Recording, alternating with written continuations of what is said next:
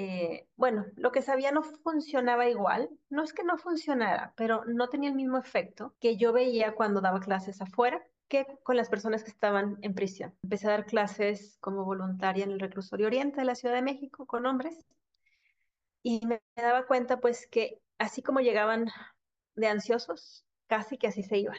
Para que nuestro cuerpo se sienta seguro, lo tiene que sentir el cuerpo. No basta con que la mente lo entienda, que ya estoy en mi casa, no me va a pasar nada. Mi cuerpo, si no se siente seguro, no importa lo que la mente le diga de arriba abajo, ¿no? Es lo que mi cuerpo de abajo arriba le diga, sí, ya estoy aquí seguro. En modelos o figuras públicas, ¿no? A las que les he dado clases de yoga. Y tú las ves así en la escena de la portada o del, del show de la televisión o lo que sea, y pues con mucha seguridad y tal, ¿no? Pero ya en la práctica de yoga me doy cuenta pues que su relación con su cuerpo no tiene esa misma seguridad, esa misma confianza que muestran hacia afuera.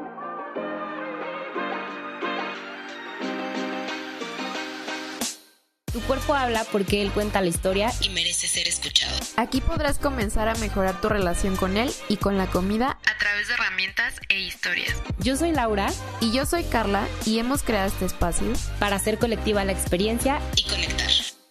Bienvenidos a nuestra quinta temporada del podcast Tu cuerpo habla. Les habíamos puesto por ahí en redes sociales que estamos de, de, manteles largos por las invitadas que tenemos en esta temporada y hoy estoy, bueno, hoy estamos con alguien que yo admiro muchísimo, que me parece hermoso su proyecto. Yo estoy así muy emocionada de que nos cuente cómo llegó ahí. Y bueno, además de que vamos a hablar de sus proyectos, también vamos a hablar de un tema que, que es la seguridad, que es, que es sentirse seguro. Y que como saben, pues Lau y yo hablamos de temas de trauma y de sistema nervioso, entonces la seguridad es un, es un tema. Tiene poco que conozco a nuestra invitada, pero cuando empecé a indagar y conocer todo lo que hacía, decía, qué honor que vamos a tener a tremenda invitada. Así que muchísimas gracias. Y sí, un tema que creo que se puede llegar a confundir mucho entre confianza corporal, seguridad corporal, pero por eso te trajimos a una experta. Ahora sí les voy a contar que nuestra invitada de día de hoy es la primera mexicana en traer la metodología de yoga informada en trauma aquí a nuestro país. Es abogada, es facilitadora de círculos de paz, coautora del Manual de Yoga y Meditación para Personas Privadas de su Libertad, así que ya sabrán por dónde va el tema de que les digo que me parece increíble sus proyectos. Y también es entrenadora certificada de yoga sensible al trauma en Trauma Center, es mentora para la comunidad en español de Center for Trauma eh, and Embodiment y también es mamá de un hermoso pequeño, que ha sido su mejor maestro de vida. Entonces ahorita nos va a contar un poquito más, pero bienvenida Luisa Pérez a Tu Cuerpo Habla. Muchísimas gracias, estoy muy feliz de estar aquí con ustedes. Gracias Laura, gracias Carla por, por la invitación y, y por crear estos espacios eh, de difusión, ¿no? de socialización del poder que tiene el cuerpo. Qué lindo que dijiste eso, justamente el poder que tiene el cuerpo, que es algo que traigo mucho en mente. Pero, pero sí, muchísimas gracias, de verdad, un honor. Entonces, si quieres, Carla, empieza. Ah, yo sé que estás muy emocionada, así que empieza, empieza. Sí, estoy muy emocionada. ¿Qué te parece si nos cuentas un poquito más de ti? Eh, ¿Cómo pasaste de ser asesora legal de la ONU y directora de, de programas de América Latina y de pronto te pasaste a la metodología de yoga sensible al trauma? Mm. Muchas gracias, Carla. Sí, pues eh, suelo bromear siempre diciendo que en mi vida pasada eh, era abogada, abogada en temas de derechos humanos. Mm. Y, bueno, ahí estuve durante 15 años.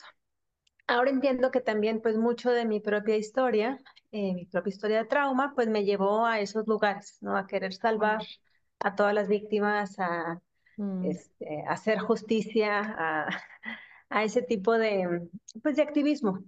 Em, hasta que llegó un punto en el que el ambiente en el que estaba pues era bastante, em, no quiero decir tóxico, porque no creo que haya personas tóxicas allá, ellas, ¿no? Uno no, una no, son dinámicas, ¿no? Pero era un mm. ambiente pues sí de, mucha eh, violencia, ¿no? De mucha violencia dentro de la organización donde estaba trabajando. No era aquí en México, nadie se ofenda, este, pero bueno, en otros países también eso pasa.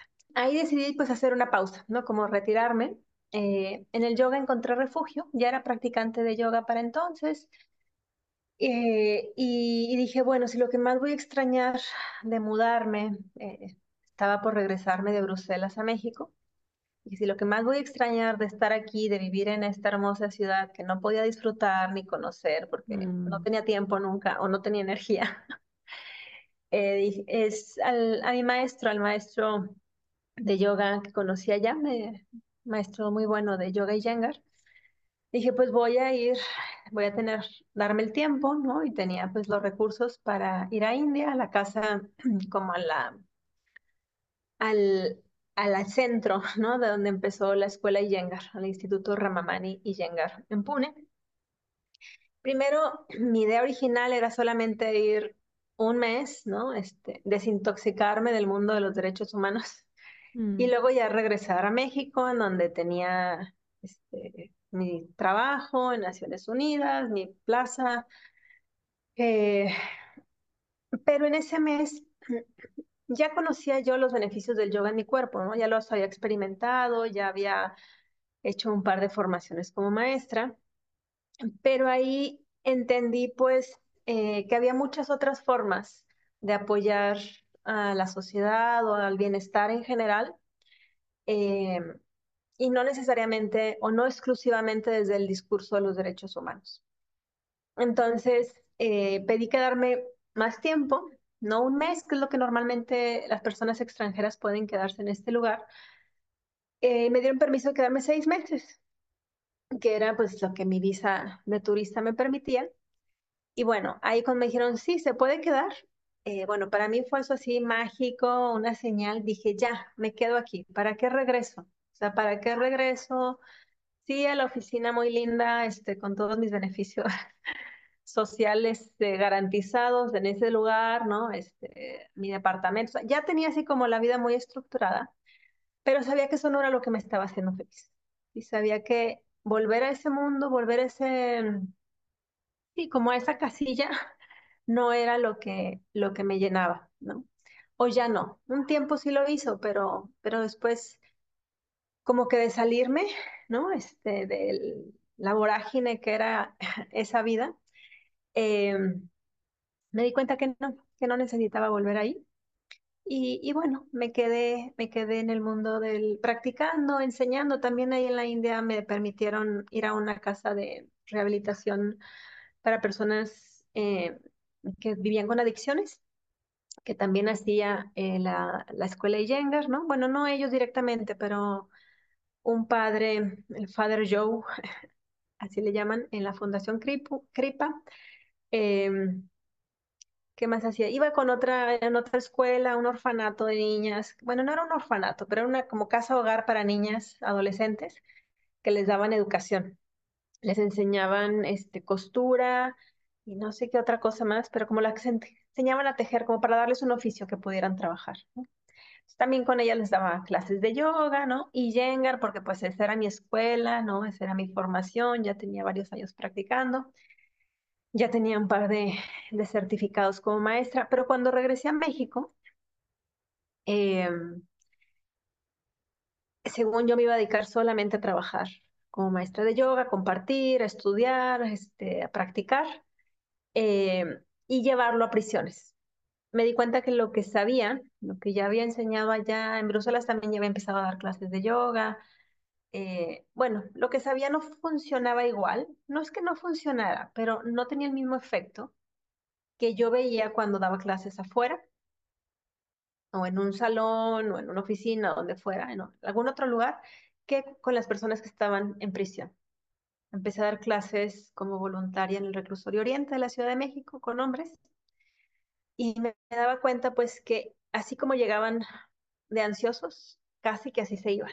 O sea, no veía como ningún efecto, ¿no? De lo que veía normalmente en las otras, en las otras clases. Entonces eso me llamó mucho la atención y dije, aquí algo no está funcionando, ¿no? Algo está, no, no, no cuadra. Eh, así conocí el proyecto de yoga en prisiones en San Francisco. Vi cuál era el próximo taller que iban a dar y conocí a James Fox. Eran cursos de un fin de semana, pero fue la primera vez que escuché esto del yoga informado en trauma, ¿no? Mm. Averigüé después eh, la escuela que lo acuñó este término, el Trauma Center en Boston. También fui y me formé con ellos. Y eso me, o sea, según yo empecé a estudiar eso como pues para ayudar, lo pongo así entre comillas, ¿no? Ayudar a las personas que estaban en prisión. Eh, pero luego entendí, o sea, ya que hice la certificación, ya que, bueno, conocí a James, la filosofía del proyecto de yoga en prisiones y demás, pues me di cuenta que no, o sea, que mucho más bien tenía que ver pues con sanar mi propia historia, ¿no? Mi propia relación con mi propio cuerpo. Y también de cómo, mm, o sea, era el servicio, más bien lo que me ayudaba a sanar, ¿no? No querer salvar al mundo. Y bueno, eso me, me transformó mucho. Pensaste que ibas a aprender más para los demás, pero aprendiste más para tu propio proceso, ¿no? Claro, como que entendí, o sea, como que todas las piezas del rompecabezas, este, como que las vi así ya en, en lógica y en, o sea, como con más, entendí mucho más de mis decisiones, ¿no? De mi vida adulta o de joven, este, como que sea, dije, ah, claro, ahora entiendo. No se trataba de los otros o de las demás personas, de las otras víctimas, se trataba de mí. Wow. Sí. Qué proceso. No me imagino el momento en el que te diste cuenta de eso. Y nos decías, Luisa, sobre esta diferencia que sentías que había entre cuando, no sé, por ejemplo, en un salón, en un aula y en las prisiones. Para ti, nos contabas, ¿no? O sea, salían igual de ansiosos, llegaban ansiosos, salían ansiosos. Eh, ¿qué crees que era lo que, mm, lo que faltaba o lo que pasaba en ese proceso? Que, ¿por qué existía esta diferencia? No sé si me expliqué con la pregunta. Sí, Laura, entiendo perfecto. Eh, creo que la diferencia es que en el sistema penitenciario, los sistemas nerviosos que están ahí están, con- suelen estar muy desregulados o viven desregulados. No solamente los internos o la población penitenciaria, familiares, este, sistema de seguridad, o sea, guardias, custodios, sistema, eh, personal administrativo, técnico, psicólogas, psicólogos, criminólogos, etcétera. O sea, el ambiente de estar en encierro, porque algunos pueden salir, ¿no? Pero viven ahí, o sea, también están ahí permanentemente. Y eso, pues, eh, activa, ¿no? Activa el sistema nervioso, estar siempre en alerta, ¿no? Porque hay que protegerse del de atrás, que, qué puerta se abrió, qué sonido se escucha, qué cara me está haciendo, o sea, siempre es así. wow, eh, y todo es muy incierto, o sea, sí hay como ciertas rutinas, pero todo puede pasar en cualquier momento, ¿no? Entonces estás así como con la alarma permanente. Y eso eh, también en un ambiente de mucha violencia, ¿sí? Mm. Y para el sistema nervioso, la violencia es, es un trauma, sí, es un desbalance, es una descomposición o sí, un desbalance. Entonces eso pues no permite que las personas puedan estar como en- dentro de su ventana de tolerancia, ¿no? mm, Están, que es lo que normalmente, o bueno, normalmente vemos afuera, ¿no? Personas que más o menos pueden mantenerse dentro de sus límites, ¿no? Es- Mm. para ir a una clase de yoga, descansar. Ahí, por ejemplo, el descanso es lo más difícil dentro de prisión, porque viven con insomnio, este, bueno, con un sistema hipervigilante. eh, es lo que más les cuesta. Me lo decían algunos señores, ¿no? Este, y mujeres también, como digo, eso de cerrar los ojos al final, así como, No se mm, siente cómodo. no Mm. es así como que, ay, el mejor momento, ya estoy esperando que llegue. Este, y yo, yo escuchaba sus testimonios, ¿no? Y solamente decían, no se siente, o sea, como que eso no es descanso, eso que ustedes le llaman descanso, no es tal. O más bien, eh, también veía quien lograba quedarse dormido al final de la clase, cuando escuchaban que ya se estaba terminando, que los demás estaban levantando, saltaban así, pero como en resorte, así de, "Ah, me quedé dormido, qué mal, qué vergüenza, este, qué peligro. Cuando estudié sobre el yoga sensible al trauma y entendí más del sistema nervioso, me di cuenta que les estábamos pidiendo a las personas este estado de inmovilidad, inmovilidad sintiéndose, sintiendo seguridad en su cuerpo. Y eso para alguien que ha vivido trauma, que ha vivido violencia, la inmovilidad pues es estar vulnerable, ¿no? Me voy a morir si hago eso, ¿no? Claro, o sea, me estás pidiendo que baje los guantes y no me proteja de quien me va a venir a pegar o me va a robar o... Claro. Entonces, eh, sí, es muy, es muy distinta, ¿no? La, las necesidades, las posibilidades, ¿no? O sea, qué es posible hacer ahí adentro y qué no. No porque no puedan los señores, o sea, o la población, las mujeres. Normalmente les diría que si tú les pides que se paren de cabeza, lo van a hacer, ¿no? Porque tú eres la maestra, tú eres la que va de fuera, este, eres la figura de autoridad, tienes muchas capas de poder, ¿no? Mm. Que están en desbalance con lo que ellos están viviendo. Y están acostumbrados a que en el sistema donde están, pues es súper jerárquico, es súper eh, controlador, ¿no? Este, te portas bien, te va bien, te portas mal, te va mal, este, premios y castigos, ¿no? Entonces, si la maestra me pide que yo haga esto, pues lo voy a hacer. Mm. Este, y van a hacer, te digo, pararse de cabeza, hacer el arco más intenso, tocarse la punta del pie con la nariz, lo que les pidamos. Van a intentar hacerlo al menos, por complacerte, por quedar bien, para que no te decepciones de ellos, para que no, no los abandones, para que no dejes de ir. O sea, hay muchas cosas que hasta ahora entiendo. eh, cuando yo iba con mis clases y yengas de estiren más, alarguen y tal, y quédense, y cinco minutos, pues lo hacían los señores, no es que no lo hagan. Y luego llegaba la de acroyoga, y luego llegaba la de yoga de la risa, y luego el de... Y ellos participaban, o sea, no es que dijeran, ah, no, pues nadie va a la clase. No, va a haber siempre gente que va a ir y van a estar y van a ser como muy, muy leales. ¿no? Pero cuando entendí más del trauma, entendí desde dónde estaban respondiendo ellos. Mm. Como de complacer, ¿no? Que es también una respuesta al trauma. O sea, Sí. querer decir que sí a todo, lo que usted diga, usted es la maestra, usted manda. Había señores que me, hasta me decían, lo estoy haciendo bien. Y alguna vez, ya desde entonces yo decía, no, sí, sí, muy bien, fulanito. Y el de al lado, y yo maestra, y yo maestra, Mm. y yo. Entonces tenía 40 o los 30 señores y, no- y Véame, yo, véame, véame. y yo, ajá. Yo decía. "Ay, es como que eso no, no pasa allá afuera. Cuando le digo a alguien, ah, sí, muy bien, fulanito, Mm. no tengo el coro de los otros 20 o los- el resto del grupo diciéndome, y yo, Mm. y yo, y yo. Entonces, había dinámicas que te digo, este, distintas, ¿no? Mm. Y por eso entendí que el yoga sensible al trauma, o sea, entender cómo compartir la práctica con un sistema nervioso desregulado, pues eh, para hacerlo de forma respetuosa, ¿no? Este, con ética. No con ética, no es que la gente que vaya lo haga de mala fe o de mala, Mm. pero consciente, responsablemente, este, pues tenía que entender mejor el efecto que tenían las experiencias de violencia que habían vivido en el cuerpo con el que yo iba a estar trabajando. Interesante. Yo creo que con esto podemos adentrarnos un poquito más, porque ya lo mencionabas de este tema de la seguridad, ¿no?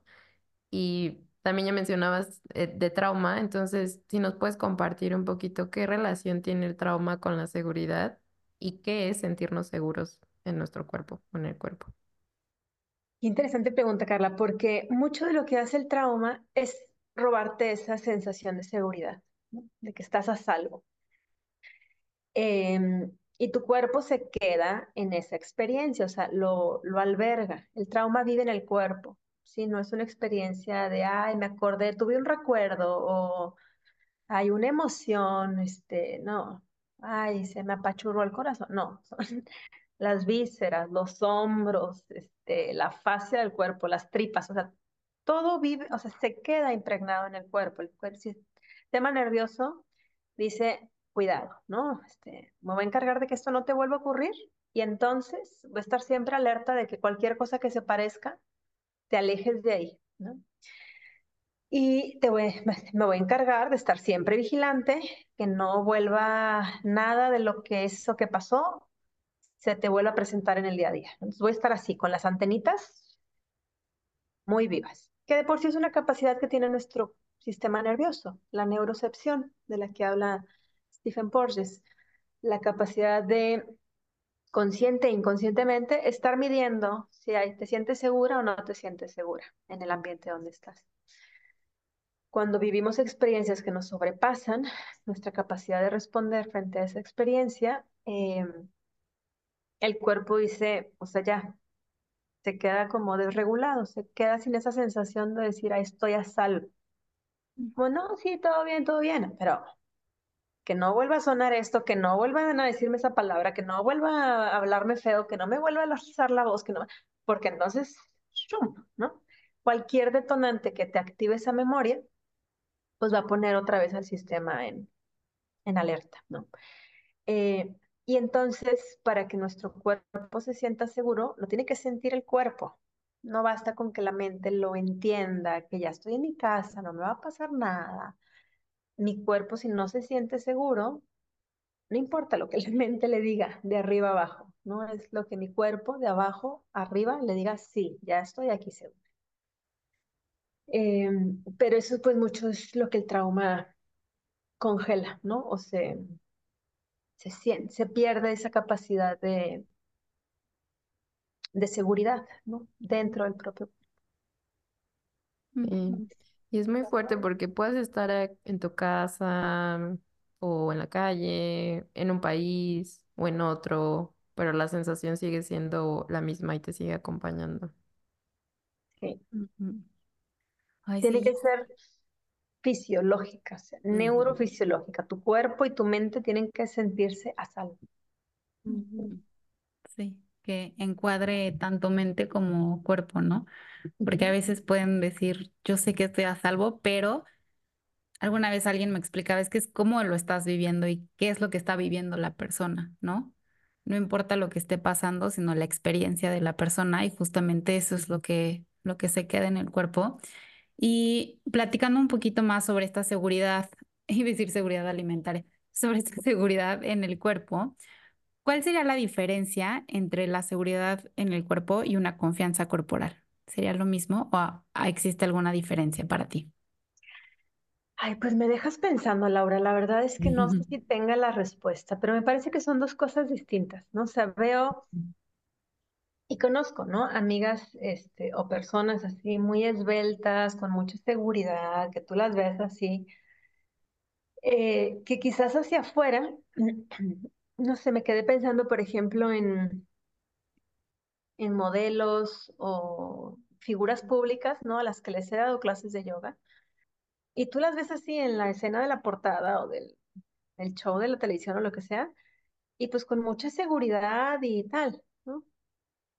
Pero ya en la práctica de yoga me doy cuenta pues que su relación con su cuerpo no tiene esa misma seguridad, esa misma confianza que muestran hacia afuera, ¿no? Eh, me, hiciste pensar en, esas alumnas, ¿no? Este, te digo, yo creo que son dos cosas distintas. Uno es lo que uno siente internamente, pero al menos recordé este, un par de alumnas que tuve que, que sí, que lo que mostraban hacia afuera, esa seguridad que aparecía tras pantallas, este, no era la misma que yo veía en su tapete, ¿no? En su cuerpo, con ellas mismas sin pantallas. O sea, en la seguridad de su cuerpo no sentían esa, esa confianza que proyectaban hacia afuera. Eh, entonces yo creo que son cosas distintas. Sí, aquí te vamos a confesar que surgió este tema porque decíamos que muchas veces se malentiende que ya, si estás segura en tu cuerpo, puedes usar bikini así en verano. Pero eso no significa que realmente te sientas segura habitando tu cuerpo, que se sienta seguro sentir emociones, hambre, etcétera. Y muchas veces se confunde. Eh, como tú dices, ¿no? Hay quien de pronto en la pantalla se puede ver así parado súper firme y mostrando, pero si nos vamos realmente al interior, pues no hay esta sensación de seguridad.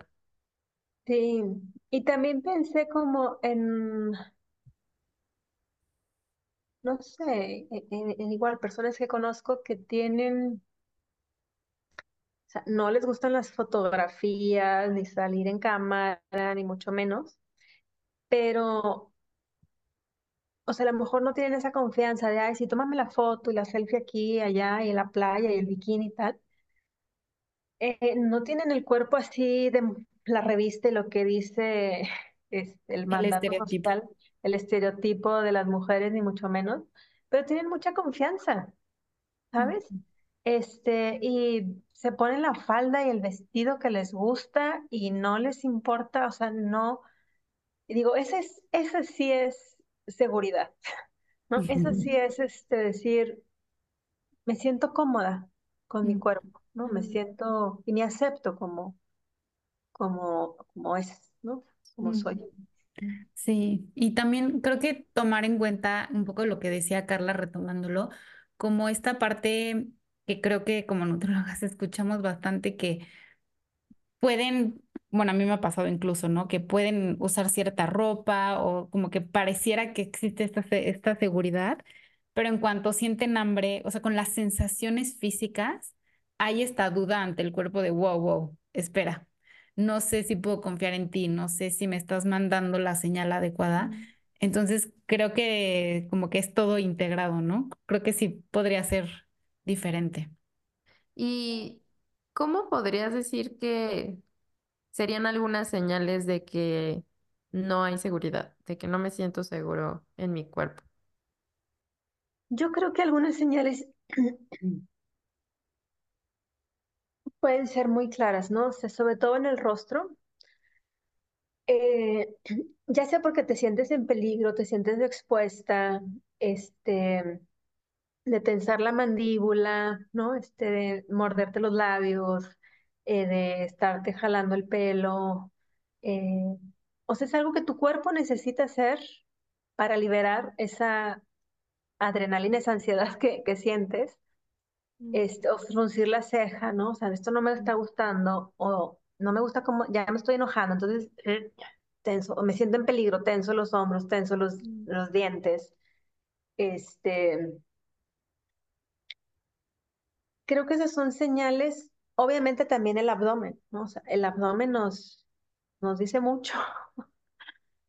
Sentirlo, no sentirlo, que se nos haga un nudo, este, o que se inflame, más allá del, del estrés crónico, ¿no? O sea, ese es como otro, otro capítulo, ¿no? Vivir con estrés crónico, intoxicarte de cortisol, pues eso va a tener un efecto en tu cuerpo, ¿no? Pero que en el momento te sientas segura o no, la panza se te puede, o sea, el abdomen se te contrae, este, o no, estás respirando tranquilamente. O sea, tu diafragma funciona y no hay ninguna constricción ni en tus hombros, ni en tu pecho, ni en tu abdomen, ¿no? En los talleres siempre les pregunto, ¿no? suelo preguntar, como cuando vas, estás haciendo una situación, no sé, en la calle oscura, ¿no? O vas pasando por X lugar y no te gusta lo que ves y dices, no, mejor me cruzo la acera, este, o mejor me regreso, o mejor vuelvo después. Eh, o sea, hay algo como que en el, en el abdomen que te dice, no, es por ahí, ¿no? La intuición, o sea, pero hay una sensación física también con eso, que a veces la escuchamos, a veces le decimos, no, no importa, no pasa nada. Con el tema del trauma ocurre que esta sensación de seguridad o estas antenitas sobre saber qué es seguro y qué no es seguro también se desregulan. Entonces, lugares que no son seguros, yo digo, no, sí voy, no pasa nada. No, sí, este, vámonos, eh, yo te acompaño, no pasa nada. no detectamos donde hay riesgo.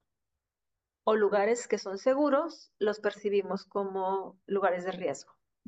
Entonces, ahí también se nos, la intuición eh, no es así, o sea, sí es parte de nuestro sistema nervioso, nos ayuda a protegernos, pero cuando se ha visto trastocada por alguna experiencia traumática, eh, no siempre es tu mejor voz, ¿no? Tu mejor guía.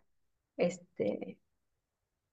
Mm, a mí me gusta explicarle a mis pacientes que es como si tuvieras una cámara de seguridad en la entrada de tu casa y tienes estas notificaciones que te llegan al celular de...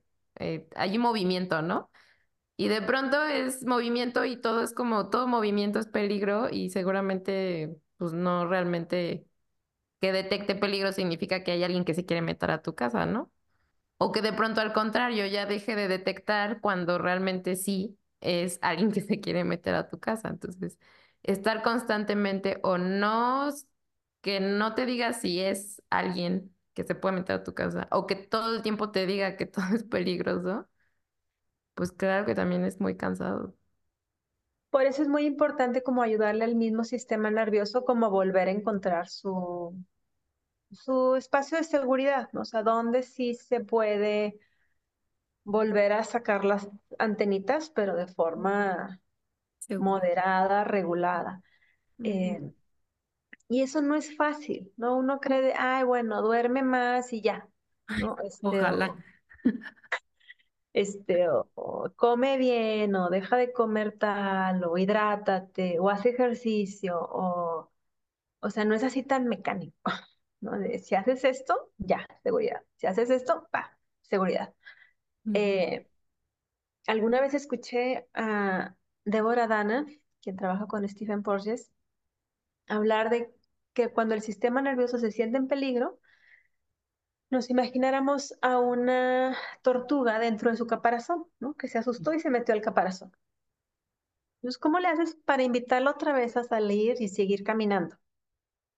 Pues no es tocándole, ¿verdad? Decirle, vamos, ánimo, tú puedes. Sí. No es decirle, échale ganas, este, te falta un pasito más, este, no es solamente, eh, o sea, hay que ser muy lentamente invitarla a que sus antenitas vayan saliendo del caparazón, ¿no? Este, que Mm. se puede, quiera asomar y sobre todo que lo que encuentre afuera cuando se anime a sacar una antenita no le represente una amenaza.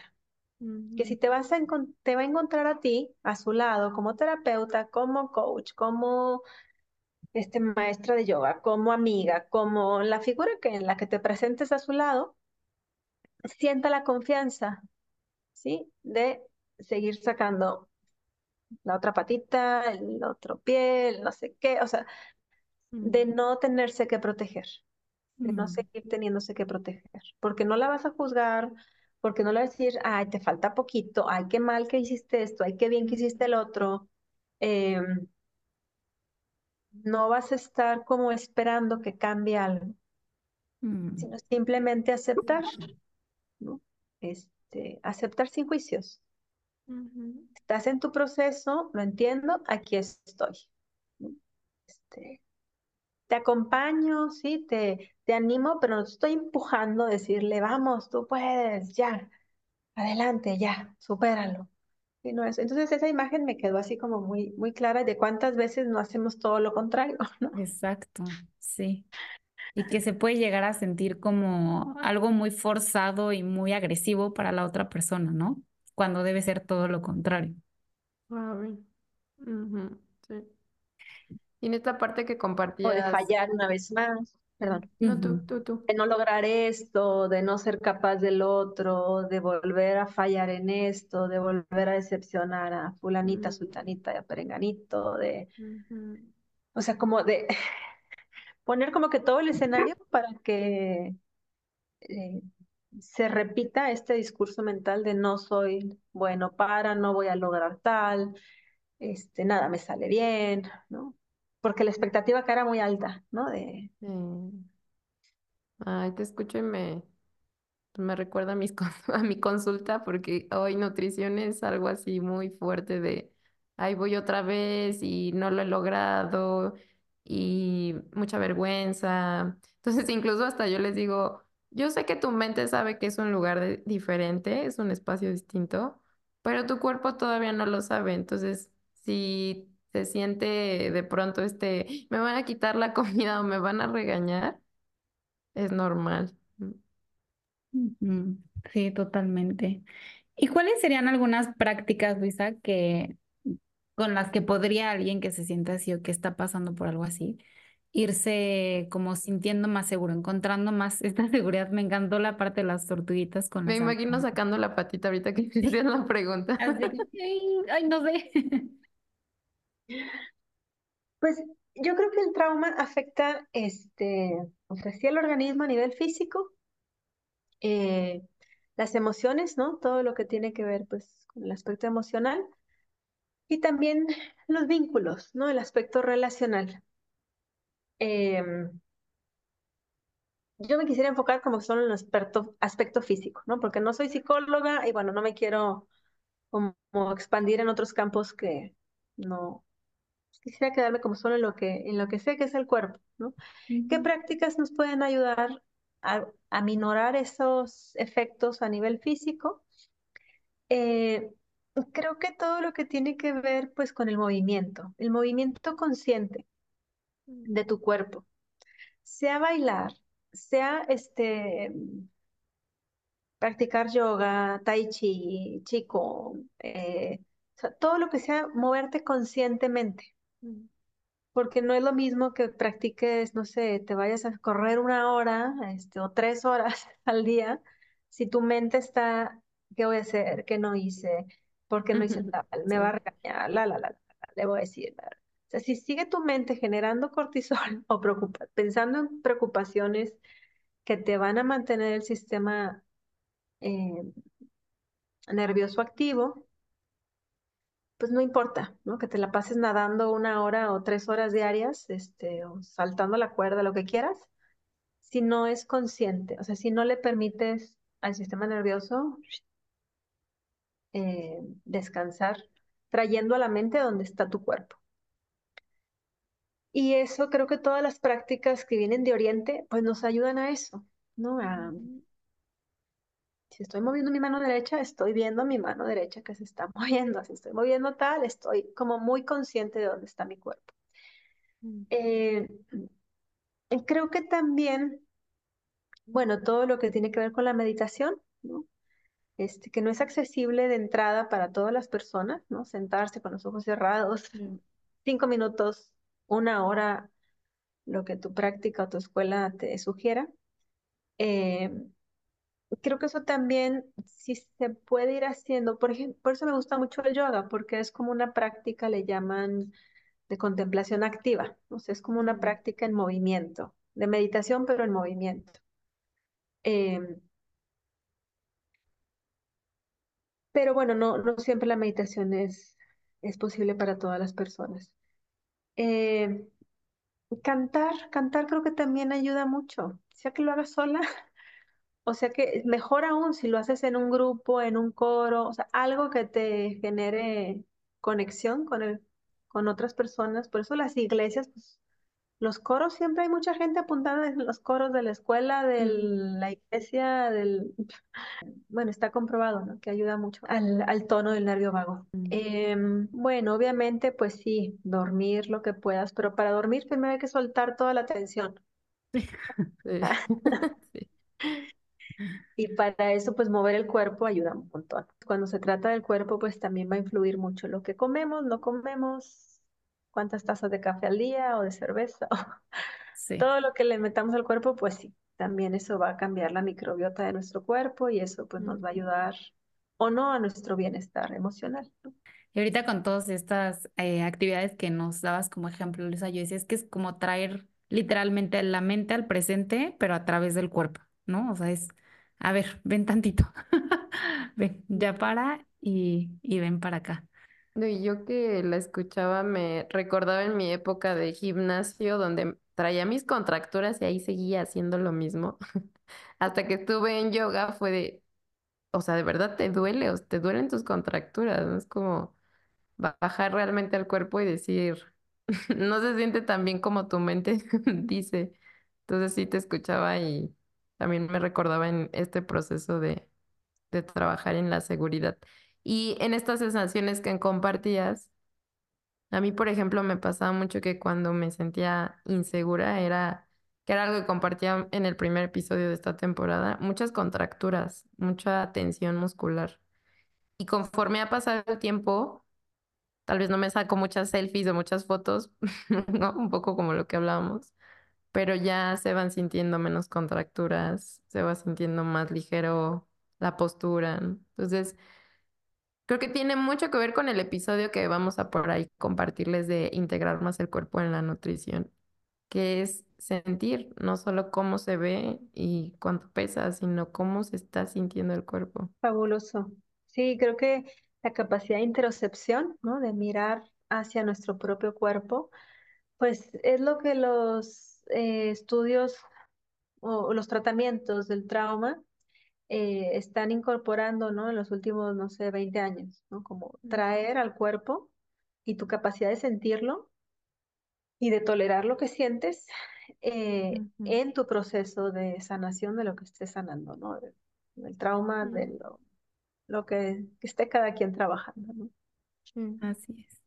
Oye, Luisa, y también queríamos saber, digo, además de ya todo este tema de, de seguridad que hemos hablado, también quería que nos contaras un poquito más de tu experiencia en esta plática que compartiste, bueno, escenario que compartiste con el doctor Bessel van der Kolk, que además debemos de contarte que Lau y yo nos conocemos porque estuvimos en un club de lectura con Ana Arismendi leyendo su libro, El cuerpo lleva la cuenta.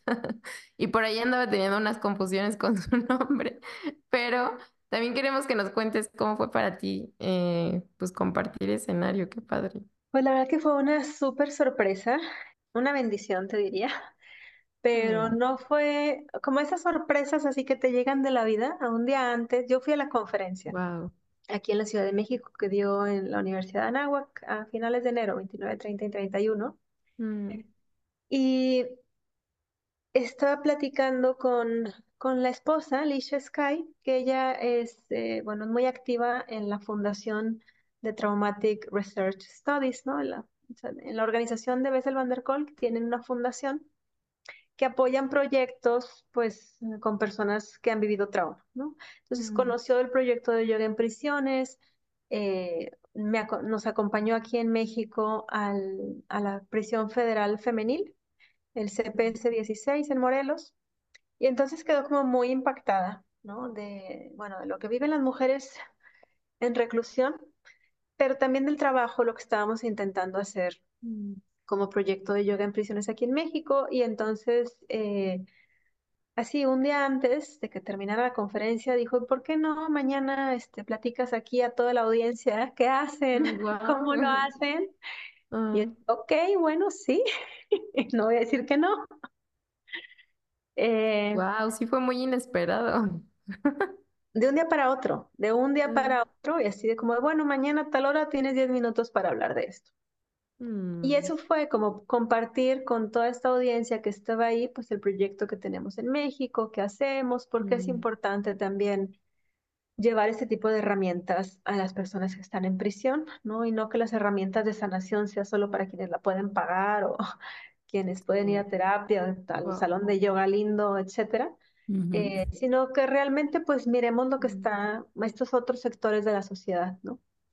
Mm. Y, y bueno, ahí fue la oportunidad de, que tuvimos de, de presentar el, el proyecto, lo que hacemos y, y bueno, la respuesta la verdad es que fue, fue muy, muy positiva. La gente nos donó libros eh, de, de Bessel van der Kolk, del cuerpo lleva la cuenta, este, para que se lo hiciéramos llegar a un interno, a una interna.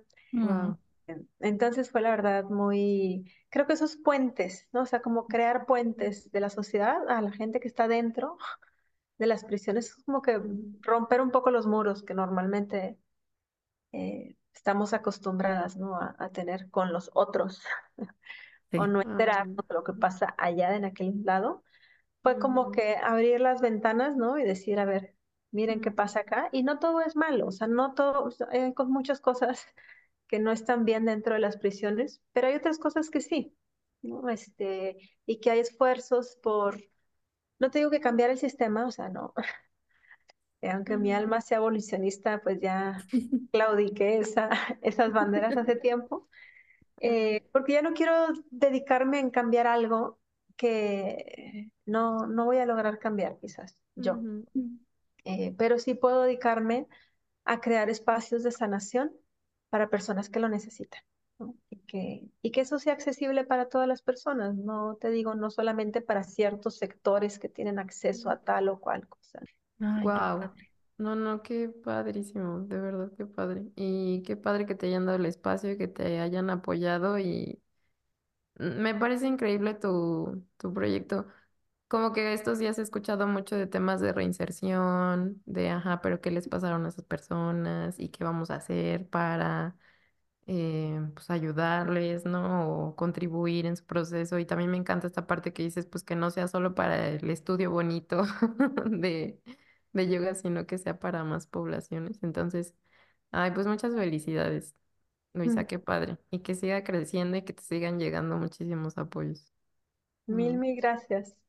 Sí, yo creo que, o sea, nuestro enfoque es ver que sí, o sea, cómo podemos ofrecerles herramientas de bienestar a mm, quienes han vivido muchísimos traumas. Gabor Maté dice que la población penitenciaria es de las más traumatizadas de nuestra sociedad, que viven en un sistema traumatizante, ¿no? Eh, Los más traumáticos. Sí. Eh, entonces, eso no creo que vaya a acabar. O sea, yo ya también colgué mis esperanzas que un día la violencia mm, deje de ocurrir y que este, yo no creo que yo viva en una sociedad donde la violencia no sea el- lo cotidiano. No creo que mi hijo lo logre ver tampoco. Eh, creo que la violencia es algo que nos ha acompañado como humanidad desde, no sé, desde que tenemos memoria, yo creo, las guerras, los asesinatos, bueno, o sea, es como la violencia está ahí, ¿no? Este, ujú, entonces, yo ya no quiero dedicar mi vida, mi energía, mi tiempo a tratar de vivir en una sociedad libre de violencia. Valoro, agradezco que haya muchas personas que sí lo que sigan haciendo. Creo que es necesario seguir relevando la voz mm, por eso. Pero yo más bien quiero ahora dedicar mi tiempo, mi energía, mis esfuerzos a crear espacios de sanación. O sea, ¿qué hacemos con toda esa violencia? No puedo llegar a cada casa de la sociedad mexicana, ya no digamos del mundo, pero acá, ver cómo están educando a cada criatura, si que hay eh, abusos, violencia, negligencia, recibe o no, mm, para preocuparme luego qué va a hacer con eso en su vida adulta. Eh, no lo puedo hacer. No puedo No creo que nadie pueda llegar a esos lugares en donde muchas veces se genera el trauma y la violencia se replica y se replica y se replica. Eh, pero yo creo que sí nos podemos, así como nos podemos hacer mucho daño entre seres humanos, también nos podemos crear espacios de sanación y redes de protección y de apoyo y de acompañamiento, ¿no?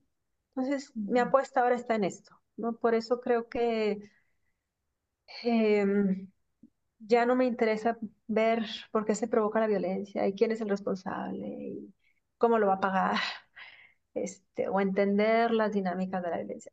Ya no me interesa saber. Entender eso, me basta lo que entender qué hace una persona después de haber vivido violencia, abusos, negligencia, qué hace para recuperarse, qué hace para reponerse, qué hace para seguir adelante con su vida. Y ahí quiero como resaltar, poner todos los reflectores, este, investigar, conocer, aprender. eh, y bueno, por eso, por eso decidí llamarle así a, a la página web que me animaron a poner públicamente, Cuerpos Resilientes, ¿no? Porque creo que ese es también, eso también viene dentro de nuestra propia naturaleza, ¿no? mm, Reparar nuestras células, pero también reparar nuestras experiencias, nuestras historias, ¿no? Reescribirlas como cada quien elija es mejor para esa persona. mm. Me Mm, parece muy sabia tu decisión porque yo creo que hay sector de la población que se encargará en esta parte de analizar, ¿no? ¿Qué está pasando y qué podemos hacer? Pero no podemos estar todos abarcando todas las áreas porque no, uno se quema y ya realmente no puede, ¿no? Entonces, yo creo que sí es muy importante la de, ok, ya pasó y ahora qué podemos hacer con lo que te pasó, que es la parte en la que te enfocas. Ay, Y justo te nos adelantaste un poquito en este que nos platicabas sobre tu trabajo, que por cierto, qué admirable trabajo, em, y nos contabas sobre los cuerpos resilientes. ¿Cómo describirías tú qué es para ti un cuerpo resiliente?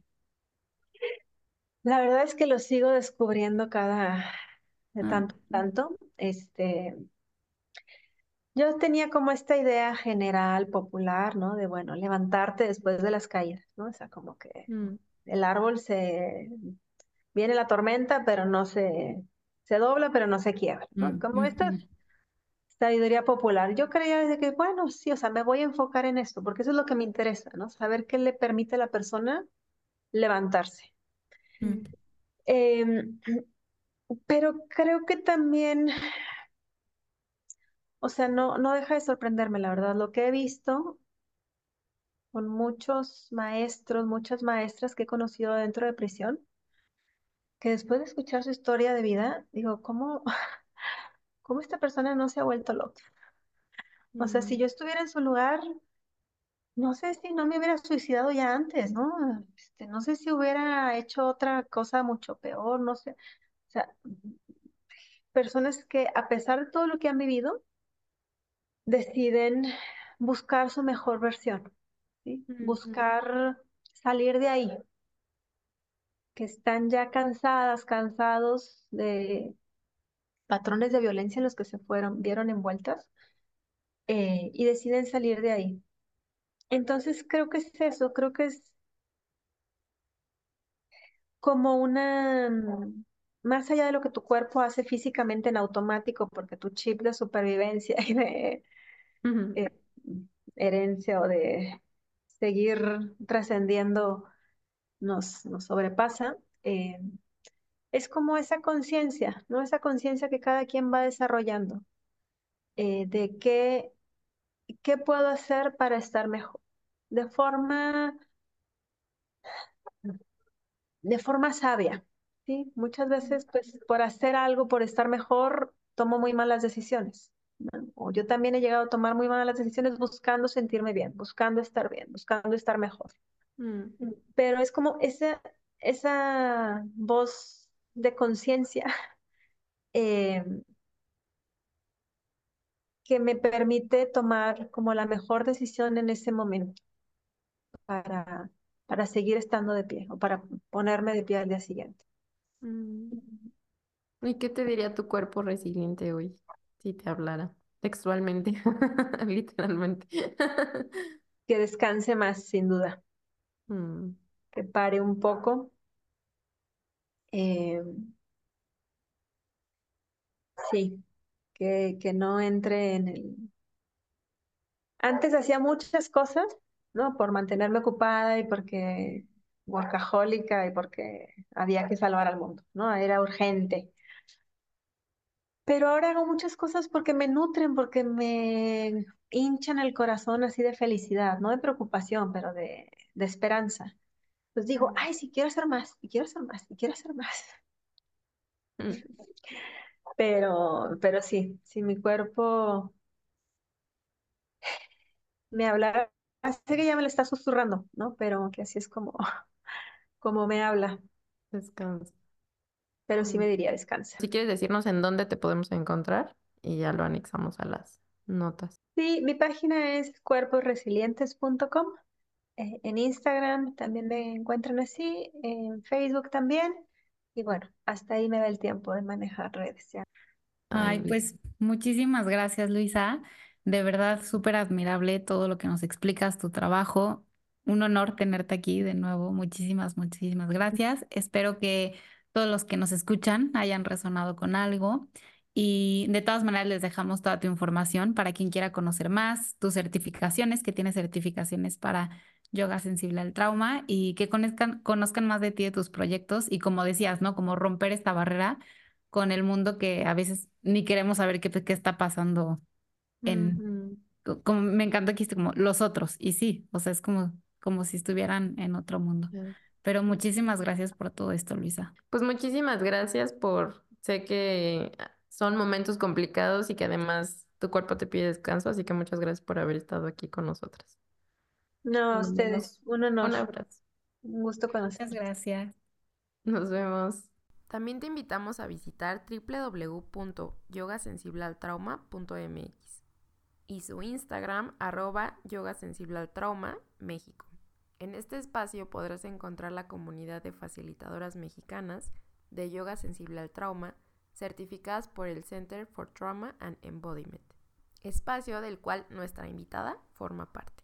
Además, estamos celebrando estos dos años de Tu Cuerpo Habla con nuestra página web, así que te invitamos también a visitar www.tucuerpohabla.com. Ahí podrás conocer más sobre nosotras, además de los servicios que ofrecemos.